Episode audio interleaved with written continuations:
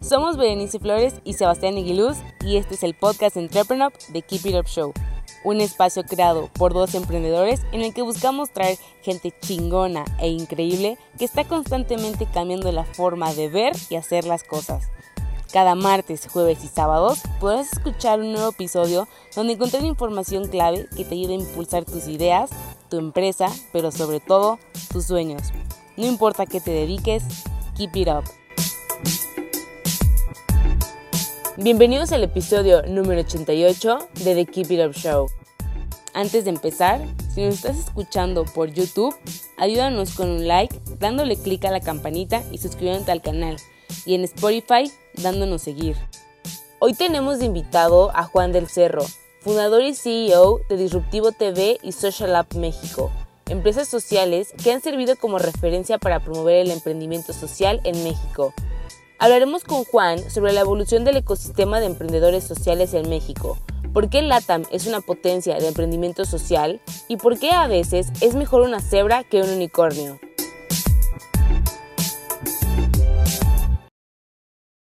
Hola, muy buenas tardes y bienvenidos a otro episodio de The Keep It Up Show. Aquí Sebastián Aguiluz, cofundador y CEO de Entrepreneur, y estoy aquí con Juan del Cerro, fundador de Disruptivo TV y de Social Lab. ¿Cómo estás, Juan? Muy contento, muy emocionado de estar acá con toda la banda de Entrepreneur y de los Keep It Uppers. Puestísimo, puestísimo para platicar, mi querido Sebas. Perfecto, y nosotros encantados de escucharte. Oye, Juan, pero para los que no conozcan a Disruptivo y Social Lab, no sé si nos puedes contar un poquito más sobre lo que ustedes hacen. Claro, totalmente. Les, les, cuento que en realidad nosotros lo que hacemos a grandes rasgos es nos dedicamos a detonar el potencial que tenemos las personas para cambiar al mundo, ¿no? Y eso suena muy épico y todo, pero bueno, ¿qué, significa realmente? Eh, nos apasiona el emprendimiento social, nos, apasiona, nos apasionan los negocios de impacto y por ende tenemos un medio de comunicación, eh, un, programa de, bueno, programas educativos y una aceleradora enfocada todo, ¿no? Desde, desde la comunicación hasta la aceleración, en acompañar, motivar e impulsar a las personas a que creen nuevas empresas sociales. A eso nos dedicamos nosotros. Perfecto. Para los que no saben qué es una empresa social, ¿cuál es tu definición de la misma? Claro que sí. Mira, la empresa social es un nuevo modelo bastante eh, diferente, bastante, eh, o sea, que rompe bastantes paradigmas este, en cuanto a cómo consideramos nosotros a las empresas y cómo consideramos también el desarrollo y el impacto social. ¿no? Eh, normalmente estamos considerando, hemos considerado y nos han enseñado que el impacto es una cosa y los negocios son otra totalmente diferentes, hasta están peleados, ¿no? Si quieres hacer dinero, olvídate del de, impacto. Si quieres este, generar impacto social, olvídate de ganar dinero. Hasta por ley está prohibido. Pero en realidad el modelo de la empresa social lo que demuestra es que se puede ganar dinero, se puede crear negocios exitosos al mismo tiempo que resuelves problemáticas sociales y medioambientales. Eso es lo que es una empresa social, ¿no? Un negocio, una empresa con fines de lucro, que utiliza el marketing, la publicidad, que vende un producto, un servicio, que es rentable financieramente, ¿no? Pero que lo hace todo con el propósito, con el principal objetivo de resolver una problemática social o, medio, o medioambiental, de las cuales hay muchísimas y, podemos hablar ahorita de ejemplos en casi todas las líneas de, de, en todas las problemáticas sociales que existen, pues hay modelos ya de negocio que demuestran que se puede resolver, ¿no? Entonces, tiene unos 20, 30 años que no, no 30, tiene como unos 20, 25 años que, que, se ha ido desarrollando este modelo. En realidad, el término empresarial se acuñó, creo que a finales del 98, 99, no me acuerdo el año exacto. Este, pero en México el boom viene en los últimos cinco años. De hecho, estamos haciendo un censo ahorita nosotros en Disruptivo. Este, y, y, y el verdadero crecimiento viene desde, desde, desde el 2014. Entonces, en realidad es un modelo, es un fenómeno bastante nuevo, pero en el cual cada vez hay más empresas que están demostrando que se puede combinar los negocios con el impacto social. Y hablando de esa misma novedad que tú dices, pues a ti te tocó en México ser de los primeros, ¿no? O sea, me imagino que cuando sacaste eh, al principio Disruptivo, pues hasta era muy diferente cómo era, no solo el ecosistema emprendedor en general, sino el ecosistema de emprendimiento social en México y en el mundo. ¿no? ¿Cómo ha ido cambiando?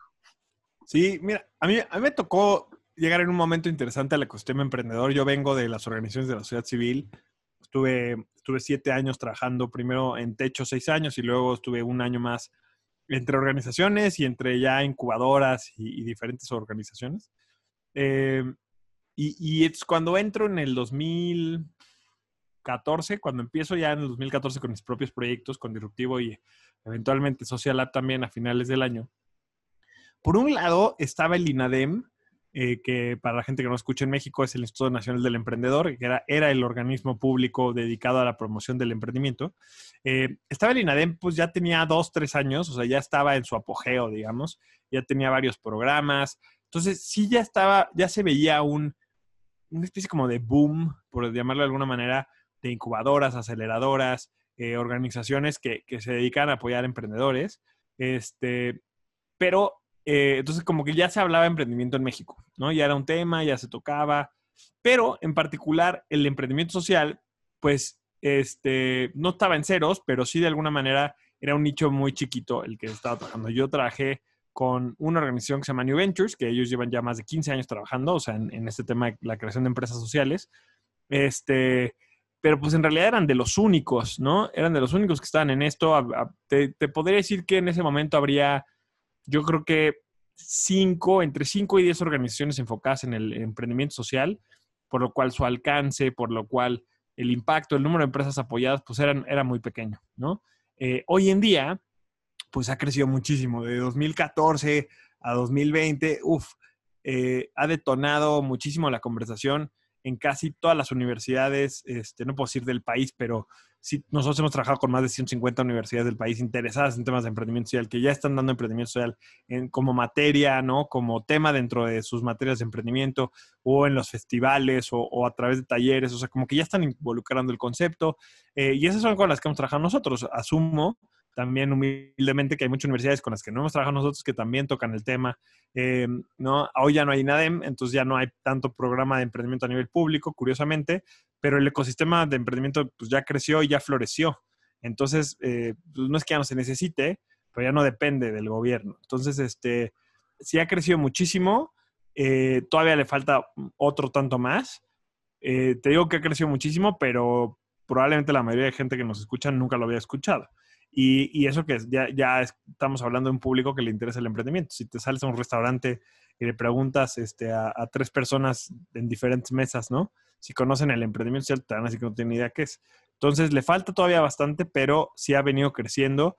Y yo, pues creo que quizá fui de los primeros, este, no de los primeros primeros, pero lo que te diría sí fui el primero que se enfocó en promoverlo y el primero que se enfocó en, en difundirlo y en en querer que creciera más y que hubiera cada vez más personas. Yo creo que las organizaciones que ya estaban en el ecosistema cuando yo llegué estaban muy enfocadas en lo suyo, ¿no? En sus programas eh, y, pues no estaban enfocadas en, la comunicación, en la difusión, que está bien. Eh, eh, pero ahí de, alguna manera pues fue el rol que yo he cumplido en estos siete años de ir divulgando, ir difundiendo, ¿no? Ir promoviendo el, el emprendimiento social y, creo que, bueno, pues la combinación de todo, ¿no? De lo que yo he hecho, de lo que han hecho esas organizaciones, de la tendencia global en general, ha hecho que en México, pues sí, se vuelve un tema muy relevante. No, y lo que dices sí es cierto, porque yo, bueno, doy varios tipos de conferencia. Una de ellas es justamente, toco mucho el tema de emprendimiento social. Y en algún momento de la conferencia siempre pregunto a la audiencia, que pues, es para general, oigan, ¿quién sabe lo que es emprendimiento social? Y los pocos que levantan la mano cuando les preguntas qué es emprendimiento social te lo dicen mal. Entonces, muchas veces, justamente es, yo creo que es algo muy padre haber encontrado como que este hijo raro entre lo mejorcito de la ACE y, lo mejorcito de una empresa. Eh, pero como que sí siento que hay una gran parte de desinformación, como tú dices, y otra parte que como que tenía tan arraigado que el trabajo social tenía que ser altruista, que medio, que medio les hace, ¿cómo lo digo? Como que un shock. Es que, es que estamos hablando que, estamos hablando de un cambio de paradigma de, de 300 años, o sea, literal, de 300 años o más. De, de, cómo consideramos y qué, y qué nos han enseñado que debe, cómo, que debe ser la, la caridad, ¿no? La filantropía.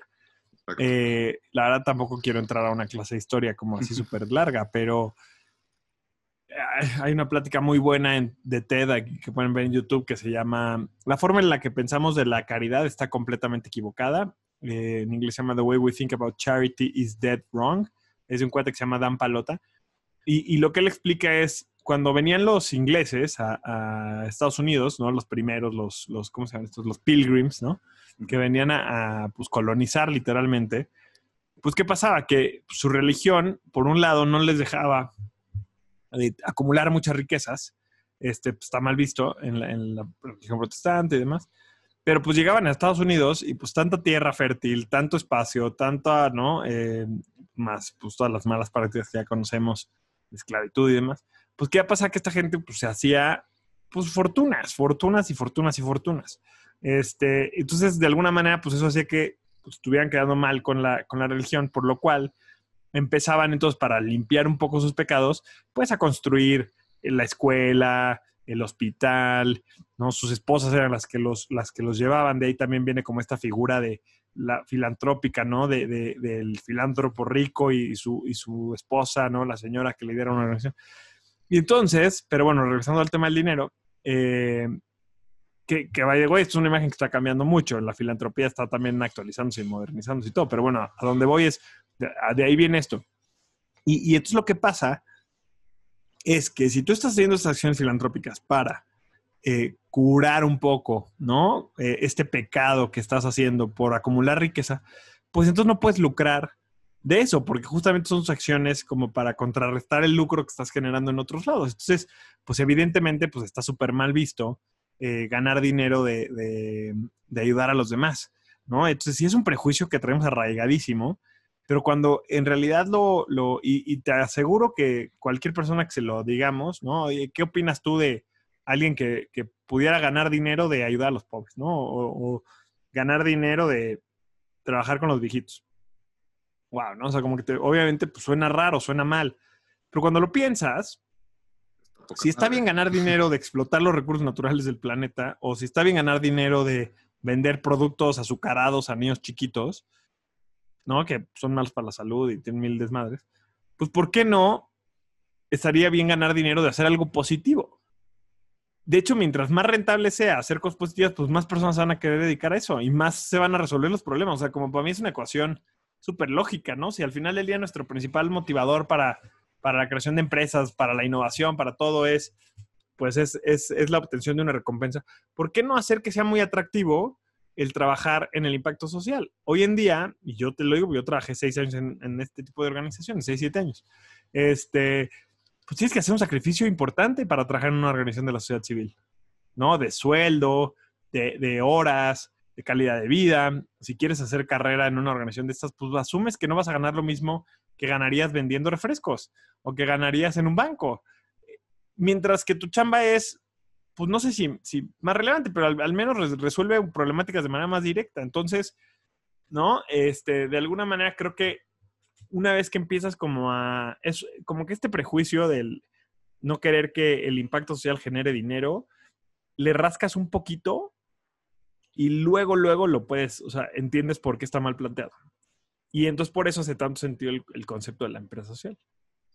No, y de hecho, de lo que dices, era justo uno de los puntos que quería llegar. O sea, en las mismas conferencias, cuando, digo, cuando doy ejemplos de emprendedores mexicanos o de emprendedores de otro lado que son exitosos con ese modelo de negocios, eh, digamos que la gente común o la gente no tan metida en el tema del emprendimiento agarra y dice, o sea, lo que tú dices, se, te queda viendo de, oye, ¿por qué ganan? Como de, ¿por qué son tan monstruos de que lucran a base de la, casi casi de la miseria del otro? Y, es, y yo les digo, justo lo que tú dijiste, de, oye, es que ellos pudieran haberse dedicado a joder el mundo y en vez de eso decidieron dedicarse a salvar el mundo o salvar ciertas problemáticas de ciertas personas. Y yo, pues qué padre, ¿no? O sea, claro. te, te, pagan por salvar el mundo. Que, que, acá, y acá creo que sí es importante como, este, ¿cómo se llama? O sea, sí creo que es bien importante saber diferenciar ¿no? En, yo tengo un libro que se llama ¿Qué es el emprendimiento social? Que pequeño comercial es gratis, lo pueden bajar en la página de disruptivo.tv. Hay, hay una sección de libros y ahí lo encuentran. Y, y, en una de estas, en una de estas de las páginas del libro explico un concepto que yo me inventé, me saqué de la manga, que yo le llamo eh, la, delgada, la delgada línea del emprendimiento social, ¿no? Eh, y, y, creo que encaja muy bien con lo que tú acabas de decir, porque de un lado de la línea, pues están, como decimos, las empresas que lo que quieren es usar los negocios para resolver los problemas que viven los grupos vulnerables. ¿no? Pero el negocio ahí, ojo en la definición, ¿no? En el lenguaje está todo. El negocio ahí es el, el vehículo. Eh, no es el fin en sí mismo, es el vehículo para resolver un problema, es el propósito de resolver un problema. Del otro lado de la línea, y aquí es, yo creo que lo que está mal y hay que denunciar y hay que ser muy críticos, es las empresas que se aprovechan de la vulnerabilidad de las personas para hacer dinero. Y ahí sí es donde la cosa está fregada, ¿no? O sea, es donde la cosa se pone mal. Esta típica frase, de hecho la menciona en el libro, ¿no? De, este, véndele al pobre y hazte rico. Pues es como, o sea, lo que estás queriendo promover, ¿no? Es que si la gente está mal, a ti te vaya bien. ¿no? Entonces voy a, vender un producto chafa, lo voy a vender un producto hecho de, mala calidad o con malos materiales para que me salga muy barato. Lo voy a vender maximizando el margen lo más posible a alguien que no tiene de otra, ¿no? Porque no tiene otras opciones de compra. A huevo va a comprar a mí. Aún así voy a ser más barato que el mercado y ya por eso me voy a colgar la medalla de que soy súper bueno. Pero pues en realidad estoy vendiendo un producto o de mala calidad o, ¿no? Eh, que no resuelve realmente la necesidad y por ende, pues como tengo un mercado cautivo, me voy a beneficiar yo. Entonces ahí lo que estás haciendo es, estás usando el problema, estás usando la vulnerabilidad de la gente como, medio para el fin que es ganar tú más dinero. Entonces, creo que es bien importante saber diferenciar estos dos conceptos, ¿no? O sea, no es aprovecharte de la gente para tú ganar lana, es aprovecharte de la lana para tú impactar a la gente y cambia toda la lógica y cambia muy cabrón la forma de ver las cosas, porque evidentemente vas a tener que hacer sacrificios, vas a tener que moldear tu negocio a las necesidades de las personas, los vas a tener que poner al centro de todo, en lugar de ponerte a ti o a tu negocio al centro de todo. Y, pareciera que es muy soso, muy tonto, pero es un cambio de mindset muy importante a la hora de, crear un negocio, desarrollar un negocio eh, y de, emprender de emprender un proyecto nuevo. Perfecto. Oye, Juan, en tu experiencia, ¿qué es más fácil? ¿Que una empresa que no es de giro social se vuelva una empresa social o que una AC, que ya está en el impacto social, empiece a pensar como empresa social? ¿Qué es más fácil? Buena pregunta. Qué buena pregunta y nunca, nunca me la habían hecho, así que ahí puntos extra. La verdad es que no, no lo he visto lo suficiente como para... No, no lo he visto lo suficiente como para decirte como en la práctica que, creo que, o sea, que he visto que funciona mejor. Lo que sí te podría decir dos cosas. Primero, ambos, ¿no? Ambos casos, tanto la empresa que se quiere volver empresa social como la organización sin fines de lucro, organización de la sociedad civil que se quiere volver empresa social, lo que tienen que cambiar, punto número uno, es su mindset, su mentalidad. ¿Por qué? Porque la empresa, pues la mentalidad es que, que, la, que la línea base, la línea de las utilidades es su objetivo final y todo se justifica con tal de maximizar las utilidades. Pues sí tiene que cambiar un montón, ¿no? A poner el problema al centro, poner a la persona al centro. O sea, al final del día las utilidades siguen siendo importantes porque sin utilidades la empresa pues no puede funcionar, ¿no? Y eso es súper importante. Pero pues sí tiene que entender que, sí, sí va a tener que entender que el propósito va a ser más importante que las utilidades. Y, y a eso va a cambiar muchas cosas seguramente en la operación, en el día a día, en el cómo maneja el dinero, incluso en los inversionistas y accionistas que tiene, etc. Ahora, del otro lado, la, la, asociación de la, la, organización de la sociedad civil también de cambiar su mindset, porque siempre opera, y esto pues, al menos en mi experiencia, bueno, no siempre, pero desde mi experiencia operan con una visión de austeridad absoluta, de nunca tienen lana, ¿no? De, de, el dinero es, o sea, casi que intocable, este, te da un poco de pena porque pides lana, no vendes, pides dinero, ¿no? Pides el donativo, es algo que te dan, no es algo que tú das a cambio de, un valor. Entonces, eh, y, esto te lo digo porque a mí me pasó, cuando yo empecé con, al principio Disruptivo era un hobby, ¿no? era un podcast y, era, y luego fue un blog y luego fue el libro y, tardó tres años en convertirse en una empresa. Pero en el, a los seis, siete meses de haber empezado con Disruptivo empecé Social Lab. Social Lab es una aceleradora, como les decía, que yo me traje de Chile. En Chile ya, existe, eh, en otros países yo me la traje a México. Y en estos otros países funciona, o funcionaba al menos antes como fundación, como organización de la sociedad civil. Como yo venía de la sociedad civil y allá, y allá también funciona así, pues para mí era, o sea, e, iba a operar como, como organización de la sociedad civil. No nos constituimos al principio porque funcionamos dentro de una incubadora, eh, pero pues pedíamos donativos, eh, ¿no? Entonces reducíamos nuestros presupuestos al máximo, nunca teníamos dinero para invertir. O sea, como que neta operábamos con todos los, los ¿no? O sea, como que casi, casi que, que le rindes pleitesía a quien te da la lana. Y hasta que dos o tres años después, ya de estar operando esto, cuando también Disruptivo empezó a, desarrollarse más y que decidí juntarlo todo en un solo proyecto, pues ahí fue donde decidimos hacerlo empresa. Y más allá de cambiar la razón social o lo que sea, lo más importante fue cambiar la mentalidad. Porque ahora ya no ofrecemos un programa a cambio de donativo. Ahora vendemos nuestros servicios en muchas cosas diferentes, ¿no? Y eso cambia totalmente la relación con el cliente.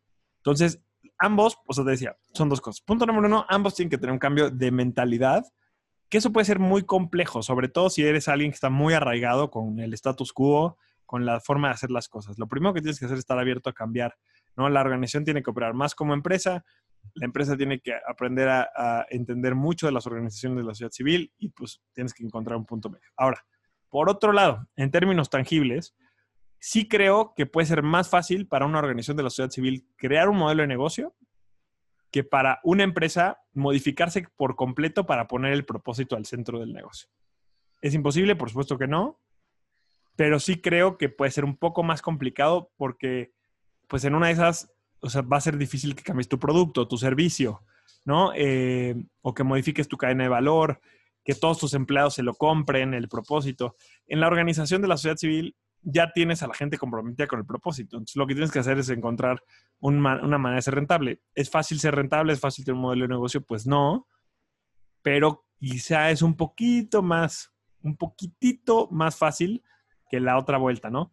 Va a depender mucho del liderazgo de los emprendedores, las emprendedoras que estén llevando a cabo estas organizaciones, que, lleven el manto, de cómo se lo transmiten al equipo, de cómo eh, eh, jalan al equipo a ser parte de estos procesos este, y que todos lo adopten al final del día. Entonces, te digo, en la práctica conozco de los dos lados, este, pero no como lo suficiente para decirte cuál es mejor o cuál puede ser más fácil. Yo creo que hoy cada vez más vamos a ir conociendo por un lado, empresas, empresas, este, grandes empresas o, simplemente, bueno, empresas, pymes y todo, que quieren empezar a tener componentes de impacto, que quieren un poquito más allá de la responsabilidad social para ser empresas sociales o al menos empresas con propósito. Y por otro lado, también vamos a ver que cada vez más las organizaciones de la sociedad civil quieren buscar formas de ser más sostenibles y no depender tanto de donativos. Ya se ve, ya se habla bastante del tema en los dos, en los dos sectores y eso creo que en unos años vamos a poder tener más información al respecto, ¿no? De hecho, ya me hiciste pensar y creo que podría ser un muy buen tema como investigar realmente quién lo ha hecho bien y qué obstáculos se ha enfrentado, ¿no? Pero, bueno, bueno, hoy, hoy, como todo lo que te digo, hoy viene más como de mi, de mi visión como externo a estas organizaciones, más que de la práctica de conocer casos reales, ¿no? Perfecto.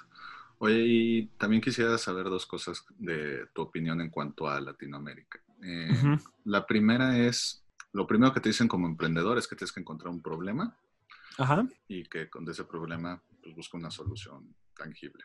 Y en el caso de emprendimiento social, pues es encuentra un problema social. Por lo mismo, en Latinoamérica están surgiendo muchas empresas sociales y porque pues, tenemos demasiados problemas sociales de todo tipo.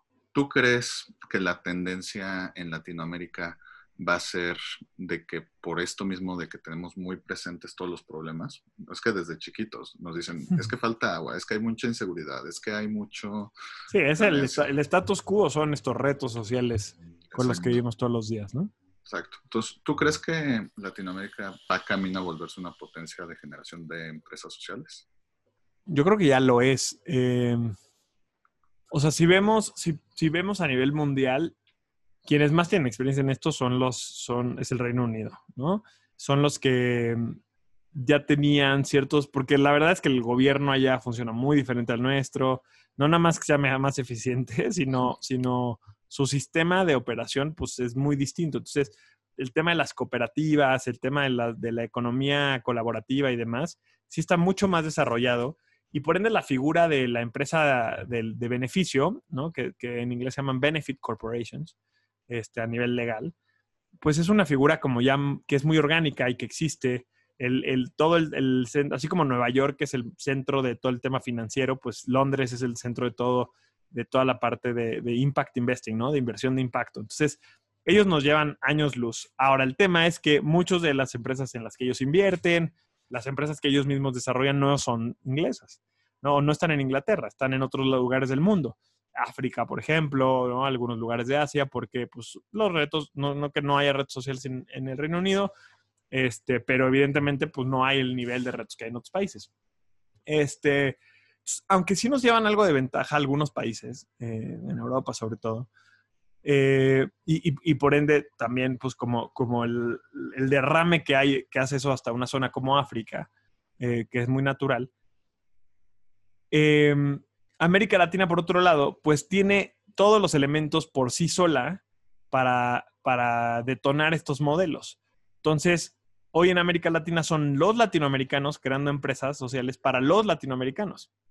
Entonces, pues sí, y eso es, eso va a ser un, o sea, eso hace que sea mucho más escalable el tema, porque en Inglaterra tienes un grupo chiquitito de personas que pues puede ir creando, ¿no? Proyectos o empresas en, en otros lugares. Tienen más lana, eso sí, tienen más capital, pero no están ahí todos los días. Y, el tema de las empresas sociales no siempre necesitan mucho capital. Entonces, eh, yo creo que América Latina hoy, al ser tantos países, tantas personas, tantos problemas, tanta creatividad, tanta cultura, es de verdad la, mezcla perfecta para el modelo. Y sí creo que se siente, este, bueno, yo quizás estoy acá y por ende lo veo más, pero sí creo que se siente más que en muchas otras zonas del mundo. El único otro lugar donde creo que este modelo eh, tiene un auge enorme es en la India y, un poquito en los países de alrededor. ¿no? De hecho, pues el modelo original de la empresa social, el primerito, viene de Bangladesh, que para quien no sepa está en la frontera con la India. Este es un país chiquito, pero con muchísimas personas, ¿no? Y con muchísima pobreza. De ahí viene el concepto de, las empresas sociales de Muhammad Yunus. Este, y en la India, la verdad es que hay muchos modelos de esto en todo, en educación, en agua. De hecho, en México hay muchas empresas que han copiado modelos de la India y se los han tropicalizado y para acá, que by the way es una muy buena manera de emprender, ¿no? O sea, trayéndote, trayéndote cosas que ya funcionan en los lugares del mundo. Pero a lo que voy, bueno, sí, ahí en la India nos llevan un poquito de ventaja. Pero fuera de eso, como región, región, región, yo hoy no, no detecto que haya otro lugar como la TAM donde esto esté pasando. Eh, creo que lo único que nos falta es sea un poco más de capital y eso podría detonar que se aceleren las cosas. Pero mira, mientras más inestabilidad social tenga una región, más propensa va a ser que se hagan las empresas sociales.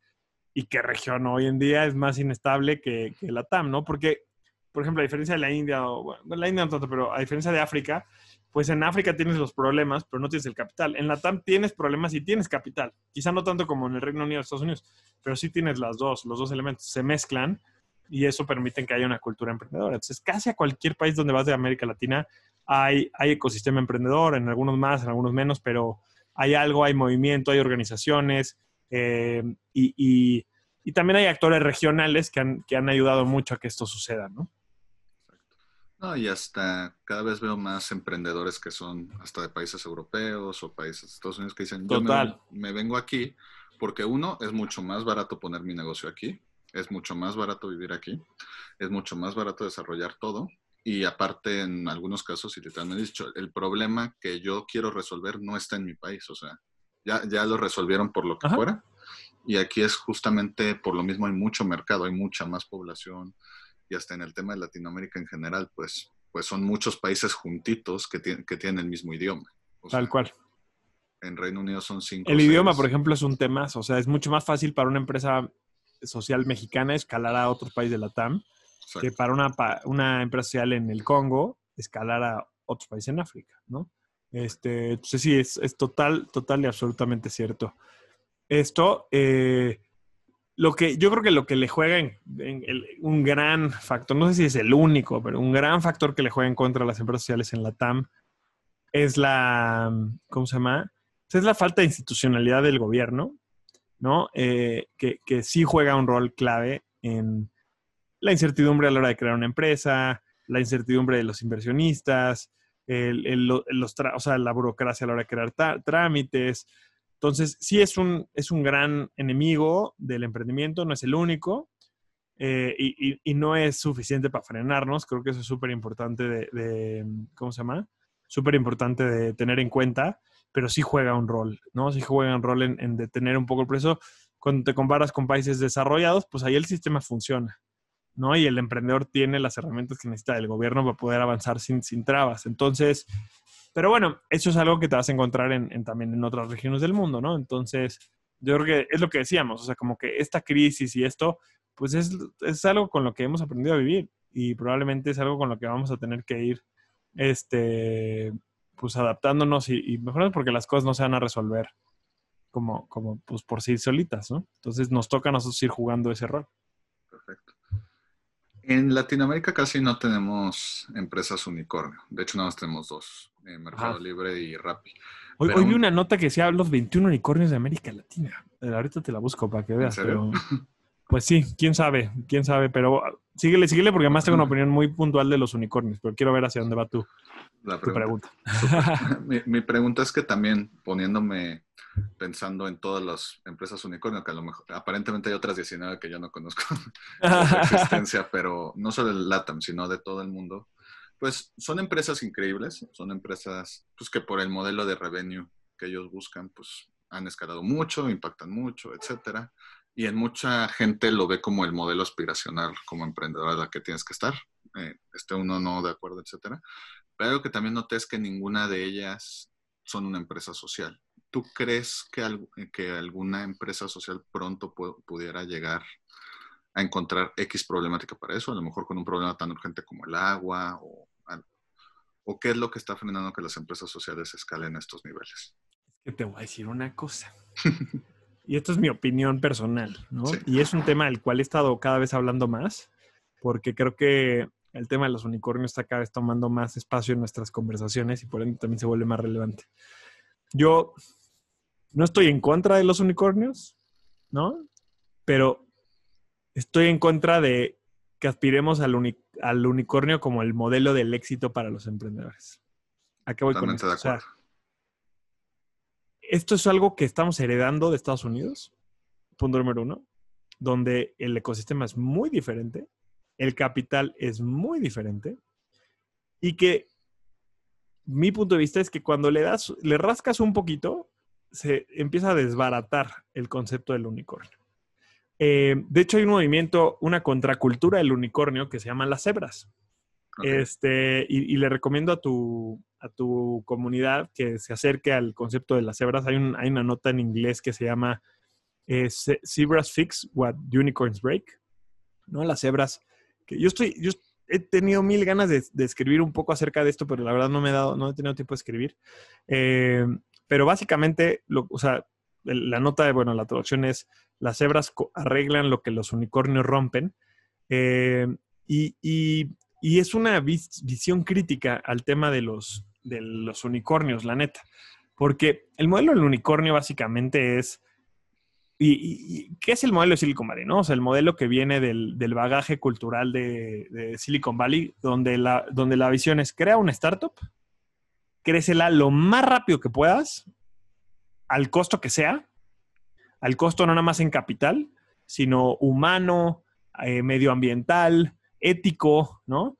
Este, crécela, crécela, crécela, crécela, crécela, incluso a veces sin tener un modelo de negocio rentable, ¿no? Muchas de estas, o sea, la mayoría de los unicornios, de hecho, crecen a través de, ah, crecen a billetazos, crecen, ¿no? Con, capital de venture capital, eh, este, llegan a un IPO, ¿no? O sea, eh, o sea, con, dinero externo, externo, externo, externo, se hacen de mucho, mucho, mucho, mucho, mucho capital, crecer, crecer lo más posible y eventualmente vende, vende y salte. Y ese es el modelo que, que, tenemos. Por eso el fail fast, por eso como esta cultura de ir rápido, ¿no? De, a ver, hay muchísimas cosas positivas de que podemos aprender de la cultura emprendedora de Silicon Valley, las metodologías de innovación, las metodologías de emprendimiento ágil, eh, eh, todo esto que nos han enseñado para ser más eficientes, para entender mejor las problemáticas, todo esto es buenísimo. Pero esta mentalidad de querer, de que nuestra métrica del éxito sea llegar a ser unicornios, a mí me parece muy dañina. Porque el modelo del unicornio se acaba volviendo un modelo hecho para que gane el inversionista. Porque pues, el inversionista le mete lana y entonces quiere que la empresa crezca lo más posible para que eventualmente el inversionista pueda sacar su lana. Entonces, pues las empresas se meten, o sea, como que es, es como si te metieras triple o cuádruple esteroides y lo único que estás midiendo es qué tanto retorno le puedes, le, le puedes regresar a tus inversionistas. La métrica del unicornio, o sea, ¿quién es un unicornio? La empresa que vale más de un billón de dólares. Olvídate de cuántas ventas genera, olvídate de cuántos usuarios, es, es la evaluación. Porque eso es lo que le importa al inversionista, porque es cuánto vale su, su lana, ¿no? La lana que invirtió. Entonces, la empresa social debería buscar crecer, por supuesto. Debería buscar escalar, por supuesto debería buscar llegar a valer un, billón de dólares, o sea, mil millones de dólares, por, o sea, el, concepto de la cebra, que te digo, esta como parte contracultural de, del, unicornio, dice, punto número uno, la cebra es un animal real, ¿no?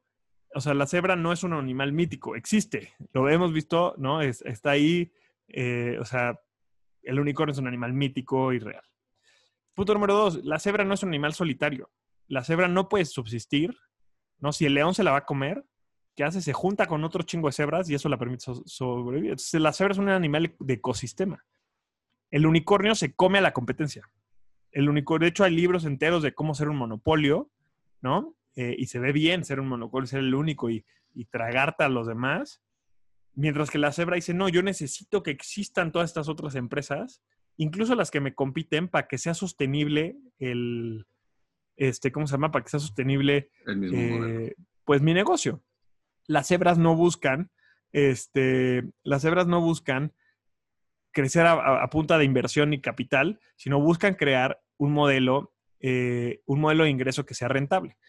Dice, dice eh, la, la, teoría esta del artículo este de las cebras, dice, las cebras son blancas y negras, ¿no? O sea, ¿eso qué quiere decir? Que tanto son rentables como mejoran a la sociedad.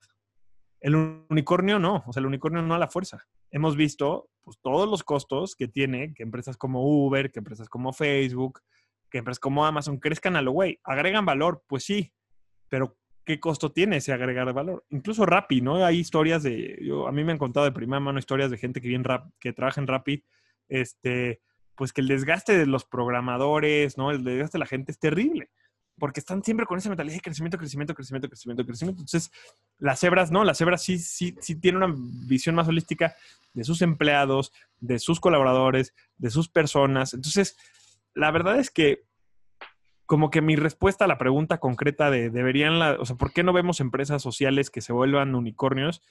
Yo te diría, pues no, no quiero que las empresas sociales se vuelvan unicornios, quiero que las empresas sociales se vuelvan cebras y cada vez haya más cebras ¿no? Que cada vez haya más empresas sociales que crezcan lo más que puedan de manera sostenible, sin joderse al medio ambiente, sin joderse a sus empleados, sin joderse a sus comunidades, ¿no? Este, y, que creen negocios de valor. Una lógica, o sea, por ejemplo, este modelo, te digo, de, Silicon Valley, de crece lo más rápido que puedas, vende y salte, es totalmente contrario a, a pues, como los modelos de negocio como clásicos y exitosos. No, no que antes las cosas eran mejor y las nuevas generaciones echamos todo a perder. Yo no creo eso. Pero sí, por ejemplo, tú piensas, pues las generaciones anteriores no crean empresas para salirse. A mí hasta, hasta cuesta trabajo como entender, ¿no? O sea, mis abuelos no crearon sus empresas para, para venderlas, ¿no? Crearon empresas para crecerlas, para que fueran rentables, para que luego su familia pudiera vivir de ellas y así a lo largo. La gente que quiere crecer y vender su empresa rápido es porque se quiere porque quiere hacer muchísimo dinero y esa es la única métrica. Entonces, el que crea un negocio con visión a largo plazo y que lo hace de manera paciente, con un crecimiento sostenible, sostenible económico, eh, medioambiental, social, etcétera, pues está, está teniendo una visión distinta, está teniendo una visión a largo plazo. No, que no, que, no significa que no hay que ser agresivo, no significa que no hay que buscar crecimiento y todo, pero sí es, sí es muy diferente. Entonces, yo cada vez más le huyo y, busco como desmitificar esta, búsqueda mítica, literal, del, unicornio, este, y, decir, la mayoría de nosotros pues tenemos la capacidad y podemos crear modelos de negocio que son cebras, que pueden ser, que pueden generar mucho más valor eh, como, en el, mediano y largo plazo. Entonces, esa es un poco mi, perspectiva personal y demás. Hay justo una iniciativa, en, Estados Unidos hay una comunidad muy grande de cebras que están conectadas y hay foros y demás. En, México apenas empieza. Un amigo que acabo de entrevistar hace poquito trae una iniciativa que se llama Hola Cebras, que justo está empezando a, crear este contenido, a, juntar esta comunidad. y, va, y creo que lo que va a estar haciendo va a ser muy interesante. Y para mí ese es el futuro. O sea, el futuro, sobre todo con todos los problemas que tenemos ahorita, los sostenibles, medioambientales, etcétera, este, lo, lo que, lo, lo, que necesitamos son empresas que, que, aguanten y que nos ayuden a resolver los retos, no empresas que crezcan a lo güey y luego a ver qué pedo. O sea, y, y, literal piensa, a ver, de los top unicornios del, perdón que me solté a hablar de esto, pero es que es un softball ah, para mí ahorita. Pero o sea, pensemos de las cinco, top 5, top 6 ¿no? Empresas unicornios que ha habido en los últimos años. Facebook, los pedos que trae Facebook ahorita, ¿no? Por su crecimiento a lo, a lo way, nos ha agregado mucho valor, por supuesto, pero su crecimiento a lo way ha permitido que personas como, no, como Donald Trump ganen la presidencia de Estados Unidos, que países, ¿no? O sea, que países influencien a otros países. Eh, ahora están batallando con, con redes de, supremacía blanca, con redes de, trata, ¿no? Que, salen a, a, través de Facebook porque no tienen control, no tienen capacidad de controlarlo. Eh, dos, Uber. Todos los problemas que ha tenido Uber por, su por querer crecer. Cuando Uber llega a una ciudad al principio hacen exámenes, ¿no? Evalúan a los choferes, pero luego por crecer vorazmente, pues ya cualquiera puede ser chofer. Por eso tienen estas historias de terror, ¿no? Eh, que muchas mujeres han sufrido, este, ¿no? Se, brinca la regulación por completo, eh, ¿no? O sea, como que, de nuevo, agregan valor, pues sí, pero ¿a qué costo? Este, además, pues Uber ni siquiera es rentable. El año pasado ya estaba sufriendo un montón de, de lana. ¿no? WeWork, que es otro de estos unicornios mágicos que se ha creado, pues estaba a dos de quebrar el año pasado, porque no es rentable el modelo. Y, y el, el, CEO dijo, ahí se ven chavos, I'm out. ¿Por qué? Porque su visión era hacer muchísimo dinero, ya lo hizo y ya si la empresa se va a la mierda, pues bye. Entonces, ¿no? Y, así podemos ir encontrándole cada vez más.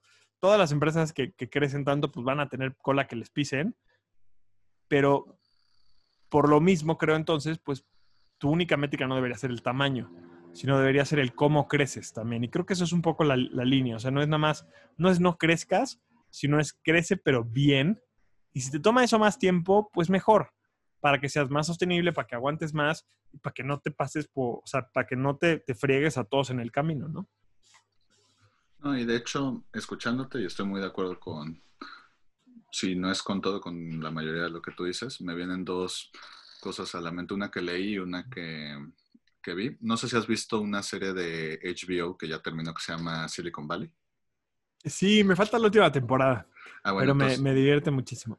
Pues mira, en el último episodio de la serie, no, no es cierto. Ah, sí, exacto. Se muere, ¿no? no exacto, se muere. No, justo esta semana me la decidí volver a echar y es una serie que te echas muy rápido y que te recomiendo a todos los que oyen porque hace... Porque además se burlan mucho, o sea, a mí lo que me encanta es... La se burlan mucho de, de, de Silicon Valley, o sea... No, pero perdón, perdón, perdón. Por, eso, eso es una, es una serie muy inteligente, pero además es muy divertido cómo se ríen de toda nuestra cultura emprendedora, que es súper divertido. Porque es que hacen muy bien la sátira, y ese es su punto. Cuando quieren hacer su comedia rara, pues la verdad es que no dan risa, pero, pero es como tú dices, es una serie muy bien pensada del ecosistema emprendedor y de, de toda esta vida. Y justo ayer estaba viendo un episodio que me recordó mucho lo que estás diciendo, de que está el fundador, el principal, y está su inversionista. Y entonces el, el emprendedor está así haciendo su modelo y así vamos a vender y así vamos a ganar. Y dice, no, no, espérate, ¿por qué vas a vender? Pues porque tengo que ganar dinero. No, no, no, güey. O sea, lo, saca tu prototipo y entonces vamos con otra, con una VC y le vendemos y levantamos otra ronda. Y luego vamos con otra VC, otra ronda. Oye, pero es que no estoy haciendo dinero. No me importa. Y hacia el inversionista, lo que tú dices, no me importa. A mí lo que me importa eh, no es quiero hacer poquito dinero de, no quiero hacer dinero de poco en poco, quiero hacer de golpe un montón de dinero y lo que tú dices, salirme. Y, me encantó porque justo lo explicó muy bien eh, este choque. Digo, el, el, personaje es gringo, pero aún así es como que el choque de lo, todos los que no tenemos esa mentalidad de Silicon Valley de, ah, pues es que yo tenía la idea que como empresa mi prioridad era hacer dinero, o sea, ser sustentable. Y el otro que te digo que también me recordó fue un artículo de New York Times que salió hace unos meses que decía, Silicon Valley tiene una nueva idea revolucionaria, que sus, que sus empresas generen dinero por sí mismas. o sea, y, era, y, era, como, no es, que ya se, o sea, es que hasta el mismo Silicon Valley se están dando cuenta que, oye, mmm, los inversionistas sí, pero ¿qué pasa con todos los demás? Oye, este, esto ya no es sostenible, se salen, se salen. Eh, dejas, hay, millon, hay multimillonarios hoy que venden X empresas hoy que acaban en la ruina porque no pueden alcanzar las mismas valuaciones. Claro. Entonces, Y, y es que al final del día el tema es poner al dinero como la principal métrica del éxito, que es lo que hablamos al principio. O sea, y por eso, por eso está mal diseñado desde mi punto de vista desde el inicio. O sea, si lo que buscas es, si la métrica del éxito es volverte una empresa que vale un billón de dólares, es porque el dinero es la métrica más importante para ti, para tu empresa. Eh, y es justo lo que decíamos al, al- inicio, ¿no? Cuando hablamos de qué son las empresas sociales. Pues es que el mundo ya no aguanta eso, y el mundo ya no aguanta esos modelos donde el dinero es la única métrica y pues no nos importa el medio ambiente, no nos importa el impacto social. No, compadre, pues ya vivimos en un mundo en el que si no, o sea, si no generamos impacto, si no resolvemos los problemas medioambientales, vamos a llegar a un punto de no retorno donde ya no vamos a tener, ¿no? O sea, eh, eh, árboles donde no vamos a tener oxígeno, donde no vamos a tener peces en el mar, donde no, no vamos a tener agua potable. O sea, ya estamos en un punto en el que el dinero no puede ser la métrica del éxito. Tenemos que ir un poquito más allá. Tenemos que pensar. Y entonces por eso, pues sí, creo que sí vale la pena como revalorar bastante estos modelos de, de, pues de Silicon Valley, de, de- de toda esta cultura ¿no? Eh, unicorniana, que la verdad yo creo que dejan mucho como mucho por mejorar, ¿no? De nuevo, aprendamos de lo bueno, aprendamos de lo que, lo que han hecho bien, lo que nos han dejado de valor, pero no nos, no nos tomemos todo el Kool-Aid, como dicen los gringos. Exacto.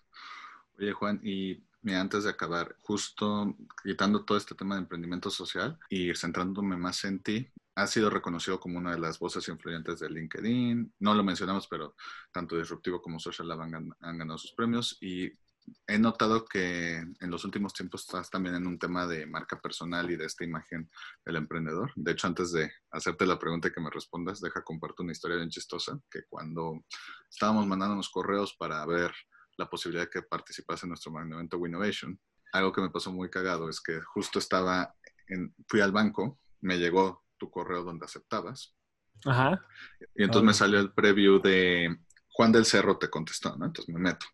Y justo en el momento que abro el correo, justo el banco en que estaba era Banamex. Y, Ah, qué chido. y justo en el fondo tengo una, una tele Sí. atrás de mí que yo no veo y nada más oigo, hola, soy Juan del Cerro. que de hecho- Órale, este güey, qué pedo sus voice emails. Sí, o sea, tie- y yo, güey, tiene tecnología que ni en Silicon Valley. tiene. O sea, pero fue así como, güey, que- yo, ok, no, sí está en todo este. Entonces, justamente fue eso de, oye, está por aquí, está por acá, esto. Y también estamos en una época que el emprendedor está, pues, muy, pues, ahora sí que es el centro de atención, yo creo que para bien, que mucha gente ve al emprendedor como un modelo aspiracional. Entonces, ¿qué es lo que, has, lo que te hizo a ti querer no solo hacer un impacto y dar a conocer las iniciativas de Disruptivo y de Social Lab México, sino también decir, ah, pues mira, yo soy Juan e independientemente de todo lo que hacemos en las empresas, lo que yo digo vale la pena escuchar. Claro. Eh, pues mira, son este tipo de cosas que, que empiezan a pasar y que de repente cuando ya están sucediendo te das cuenta y pues aprovechas la oportunidad y, y la re- las re- o sea, you repurpose o sea, como que les das un propósito. La verdad es que al principio, cuando yo empecé con todo esto, pues no era mi objetivo yo posicionarme como, como una figura o crear una marca personal. De hecho, si te, te pones a ver, pues hasta hace como pues, dos años, hace dos años apenas, hace dos años fue que realmente me empecé a, a poner a, a crear contenido como de marca personal y te digo pues que llevo seis, siete años en esto. Pero pues por, por ser yo la voz del podcast de Disruptivo, por escribir para la revista Entrepreneur, por dar las conferencias, pues sí de repente pues subía fotos y, y redes sociales y más, ¿no? Eh, y ya que empezamos, o sea, ya que nos dimos cuenta que la gente está conectando con, con mi mensaje y, y demás, pues justamente ese fue, ese fue el insight. O sea, está bien, disruptivo como, como medio, ¿no? Eh, y Social Lab como organización, pues sí es importante que se posicionen, por supuesto, pero no es lo mismo a que te hable alguien, o sea, que te hable una persona, o sea, que te hable alguien eh, de, que sí puede ser emprendedor, ¿no? Que te motive, que te cuente su historia personal. Para mí, y, y la verdad no siempre es fácil y hay veces que, y estamos siempre aprendiendo cómo hacerlo mejor, pero para mí, eh, como que Disruptivo está chido que sea un medio independiente a mí e independientemente a la aceleradora, porque Disruptivo pues, puede hablar, puede ser la voz de cualquier persona, puede haber 100 colaboradores en Disruptivo, puede, puede hablar de problemas, puede hablar de soluciones, puede, pero yo te puedo dar mi visión personal de un tema. ¿no? Yo te puedo contar la historia de cómo fracasé, incluso en proyectos que no son empresas sociales en los que he estado. Yo te puedo contar mi día a día, ¿no? Eh, y, creo que eso conecta muy bien con las personas. Eso nos ha ayudado también a posicionarnos. Eh, en LinkedIn, por ejemplo, pues es algo muy obvio, pero, bueno, no muy obvio, me refiero a, es algo muy, muy de la plataforma. Pero en LinkedIn funciona mejor el contenido que publicamos las personas al contenido que publican las, las empresas. Pues, o sea, pues hizo más sentido yo estar publicando a través de mi, de mi, marca. Entonces, el objetivo al final del día es inspirar a más personas a que se vuelvan emprendedores y emprendedoras sociales. Y hoy en día las, las marcas personales son un vehículo muy fuerte para eso. Muchas veces, no crean que no, o sea, nos preguntamos como si, si, si lo mejor, al menos yo personalmente me lo pregunto, o sea, como que si no sería mejor enfocar todas mis fichas a una sola, ¿no? O sea, como a solo posicionar disruptivo seguramente creceríamos más en redes sociales, seguramente tendríamos ¿no? más alcance. Este, o sea, no, me queda duda alguna, porque hoy pues dividimos los esfuerzos, dividimos el tiempo del equipo, ¿no? En crear contenido para mí, en crear contenido para disruptivo, en crear contenido para social. Sin embargo, yo sí, la verdad, creo que la suma de ambos, o sea, aunque, aunque ni, social, ni Juan del Cerro solo, ni Disruptivo solo, tienen lo que, o sea, tienen lo que hoy o sea, sería cualquiera, disruptivo solo sería más grande que hoy disruptivo. Juan del Cerro solo sería más grande que hoy Juan. Pero la combinación de Social App Disruptivo y Juan del Cerro como marcas, digamos, es más grande de lo que sería una sola marca eh, por sí sola. Porque además, pues cada una te ofrece contenido diferente. Social App es muy hands-on, ¿no? Es muy de aceleración, de creator, de, de consigue inversión, crea tu empresa. Disruptivo te puede contar una historia inspiradora de cualquier emprendedor. Y pues yo te voy a contar mi día a día. Entonces, este, y a la gente le gusta mucho ver como el, el detrás de cámaras, lo que pasa, ¿no? Este, yo, por ejemplo, ahora, ahora con la cuarentena pues, estoy cocinando un montón, ¿no? Y pues a veces relaciono lo que estoy haciendo en la cocina con temas de emprendimiento y a veces no. Eso es algo que pues en Disruptivo no tiene mucha razón de ser. Entonces, creo que son espacios diferentes que nos permiten contar diferentes historias, pero que sobre todo eh, hemos, hemos encontrado que son una mejor manera de llegar a la meta, que es inspirar cada vez a que más personas se vuelvan eh, emprendedores sociales, ¿no?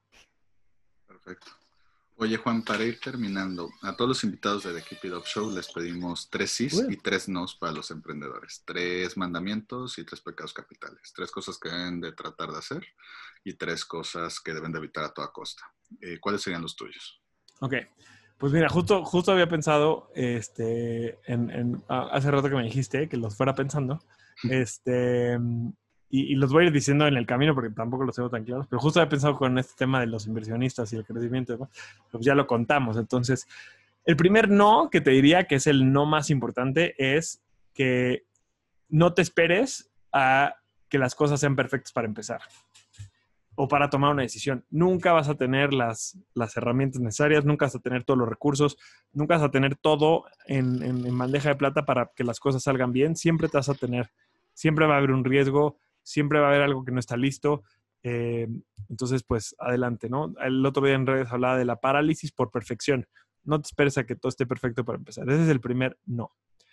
Otro no importantísimo y muy de la mano es eh, no esperes a que alguien más resuelva las cosas siempre, o sea, con este tema de las problemáticas sociales, pues sí, lo más lógico es decir, no, pues que el gobierno lo resuelva o que las grandes empresas vengan y den las soluciones. No, el emprendedor siempre tiene que tener claro que, o la emprendedora, que si no hacemos algo nosotros, las cosas no van a cambiar. Y si no movemos nosotros, este, y si no echamos adelante nosotros las cosas, no van, no vamos a, a, o sea, las cosas van a quedar como están. No podemos estar esperando a que nadie más venga eh, y, lo haga. Y, la tercera, el tercer no, eh, ya más enfocado a, como tal el, el, emprender así, nunca, nunca te guíes por lo que otra persona te dice. Ni el, ni el, un hater en YouTube, ¿no? O en redes sociales, un troll, pero tampoco un gran mentor eh, con todas las buenas intenciones.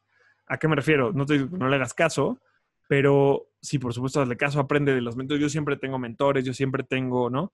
Pero nadie ve las cosas desde tu punto de vista, nadie tiene la información que tú tienes, este, y, cada quien cuenta la historia de cómo le fue en la, feria, dicen por ahí. Entonces, nunca te guíes al 100% por la versión de alguien más, especialmente cuando te dicen que no se puede. ¿No? lo peor que puedes hacer es que alguien te diga que algo no se puede y que te la creas, ¿no? Porque ahí vienen los sís. Y el primer sí es que tienes que creértela. O sea, yo creo que no hay fórmulas mágicas en el emprendimiento, pero definitivamente lo que sí creo que te, o sea, es un make it or break it, o sea, es si no lo tienes, no vas a lograr nada, si lo tienes, tienes la posibilidad de lograr todo, es que te la tienes, o sea, tienes que creer que tienes la capacidad de hacer las cosas. Tienes que creer que, que está en ti lograrlo. Porque si tú no crees en ti, entonces tienes la razón. Así es como muy, muy sencillo. O sea, si tú crees que no puedes, no puedes. ¿Por qué? Porque solito te predispones, o, o sí, solito o solito te predispones a, que no puedes y entonces por ende pues ya estás limitado y entonces no puedes. Entonces, pero si sí te la crees, pues no te voy a decir que en automático lo vas a lograr, pero al menos no te bloqueas. Entonces el primer sí es, te la tienes que creer. Buenísimo. El segundo sí, y ojo, me costó trabajo pensarlo. Tuvimos que hacer una pausa que se va a editar y todo, pero, pero yo le soplo que, que, existió esa pausa ahí. El, el, segundo sí es que tienes que poner a las personas primero. Y esto implica, esto va en todos los niveles, en todas las capas, ¿no? De la cebolla que es tu emprendimiento y tu proceso. Si tienes un equipo, tu equipo tiene que ser lo número uno, ¿no? Como líder, tu equipo siempre tiene que ser tu prioridad número uno, tu enfoque, ¿no? Lo que te consuma más tu tiempo. Pero también, eh, si, si, si creas un producto o un servicio, tienes que poner a las, primeras, a las personas primero pensar, ¿no? En qué, qué pueden lograr, pensar, este, ¿cómo se llama? Pensar si, cómo los vas a beneficiar o cómo les afecta la problemática. Este, o sea, siempre, siempre, siempre que interactúes o que tengas un espacio en tu negocio, en tu emprendimiento que, en el cual haya otras personas involucradas, pon a las personas primero, a veces eso te va a tomar, va a hacer que, te tome un poquito más de tiempo, a veces eso va a hacer que, este, que te cueste más trabajo llegar, pero pon a las, a las personas primero, porque uno, pues creo que es lo más digno, pero además es la mejor estrategia de negocios, porque las personas son las que toman las decisiones de hacer un buen trabajo, ¿no? De comprar tu producto, de recomendarte. Entonces pon siempre a las personas y la dignidad de las personas primero. Ojo, incluso, y más importante que nada, a la hora de medir los resultados. aquí estoy en mi casa, entonces no lo ven, pero en mi oficina tengo atrás un cuadro cuando grabo estas entrevistas que dice, ¿no? Las mejores empresas son las que, y tachado, dice, ganan más dinero, ¿no? Y abajo dice, son las que cambian la vida de más personas. Entonces, la frase actual, ¿no? Ya la, la nueva visión del éxito debe ser, las mejores empresas son las que cambian la vida de más personas. Entonces, hasta en la medición de resultados, pon siempre a las, a las personas antes que el dinero. Y la última, bueno, antes que todo, especialmente que el dinero. Y la última, el último sí, es sí, deja que tus rarezas se metan a tu negocio. No pretendas ser eh, una, una, no pretendas ser un robot, ¿no? Que, que, está emprendiendo y que nada extra de su vida, su familia, eh, sus, sus, gustos raros, ¿no? Como a mí Star Wars, que, que, tengo aquí, los que me están escuchando el podcast no me ven, los están en YouTube, sí, ¿no? De todo el todo el programa he traído un, póster de Star Wars aquí atrás de mí, ¿no? Tengo cuatro perros, este, me encanta la cocina. Todas estas cosas son parte de mí, son parte de mí, son lo que hacen que mi, que mi perfil sea diferente al de otros. De hecho, yo estudié administración, pero trabajé en una estación de radio muchos años y me encanta la comunicación. Y además hice mi carrera en el sector de la sociedad civil. Entonces, no tengo un perfil como, no hay un perfil perfecto, no hay un perfil ideal, justamente esta combinación de cosas raras, de, cosas diferentes, es lo que te hace a ti único o única y es lo que te puede dar una ventaja. Entonces, sí deja que todo esto, que toda tu experiencia, que todas las cosas que son parte de tu vida se mezclen eh, a la hora de emprender y a la hora de, crear. Entonces, eh, va a estar muy difícil recopilar las seis, este, pero bueno, ahí están. Este, espero que luego en la edición puedas hacer una listita y, y recordárnoslas. Sí, de hecho, en las, redes en las redes siempre ponemos los tres sí y tres no los invitados. Entonces, sí, buenísimo, yo, me encargo de eso. están chidas, pero me las eché largas. Entonces, este, no me voy a acordar ahorita, pero, pero bueno, creo que son mis tres definitivos sí y mis tres definitivos no. Súper. Oye, Juan, y si alguien quisiera enterarse más de lo que haces tú, de lo que hace Disruptivo, de lo que hace Social Lab, ¿cómo los pueden encontrar en redes? Claro que sí, nos pueden encontrar en todas las redes sociales como arroba disruptivo TV ahí es el medio, ¿no? tenemos el podcast, tenemos eh, libros, tenemos seis libros gratuitos, tenemos conferencias, hemos hecho mil entrevistas, eh, muchas historias, ¿no? Hay muchos, muchos, muchos, muchos, muchos contenidos y oportunidades para emprendedores. Arroba Disruptivo TV en todas las redes o en la página disruptivo.tv. Luego, eh, yo estoy como arroba del Cerro Juan, arroba del Cerro Juan en todos lados. De hecho, este, en, bueno, en, LinkedIn, de hecho, yo publico mucho más que, Disruptivo incluso, ¿no? Entonces ahí también me encuentran en LinkedIn, pero bueno, también en, en, Instagram, en, Facebook, en Twitter. Eh, de hecho, les doy mi número de WhatsApp, este, para que también si me quieren escribir es el 55 22 46 83 32. Es un WhatsApp que tengo público, entonces luego no lo contesto todo en el momento, pero siempre regreso a contestar los mensajes. Este, también, de hecho, si quieren, tenemos, si quieren alguno de los links de los cinco libros, tenemos un curso en línea gratuito que, de disruptivo que se llama Creación de Negocios de Impacto Social. Tenemos otro curso de crowdfunding, eh, mi conferencia con, mi TEDx del Pro Mundo. Si les interesa alguno de esos contenidos especiales, escríbanme por WhatsApp. Todo es gratis, se los mando con mucho gusto al 55 22 46 83 32. Y finalmente, Social Lab México está como arroba Social Lab MX, una sola L, todo junto, Social Lab MX. Eh, en Twitter, Instagram, Facebook, en todos lados, que es la aceleradora. Entonces, si tienen ya un proyecto de empresa social y quieren entrar quieren crecer su empresa, quieren desarrollarla, quieren, eh, ¿cómo se llama? Que les ayudemos a hacer crowdfunding, lo que sea, entren a la red social para que vean nuestras convocatorias y las oportunidades para ser parte del portafolio y de las, y de las organizaciones con las que trabajamos. Perfecto. Oye, Juan, pues nada más quiero agradecerte por el tiempo. Espero te lo hayas pasado también como nosotros y como decimos en el programa, keep it up. Keep it up, my friends. Woohoo! Si te gustó el episodio de hoy, recuerda que puedes escucharnos en Spotify y YouTube y para más herramientas de estos temas, estamos en Instagram y Facebook como arroba entrepreneur. Si quieres seguir a nuestro invitado de hoy, te dejamos en la caja de descripción sus redes sociales y datos de contacto. Gracias por escucharnos y nos vemos en el próximo episodio. Recuerda, keep it up.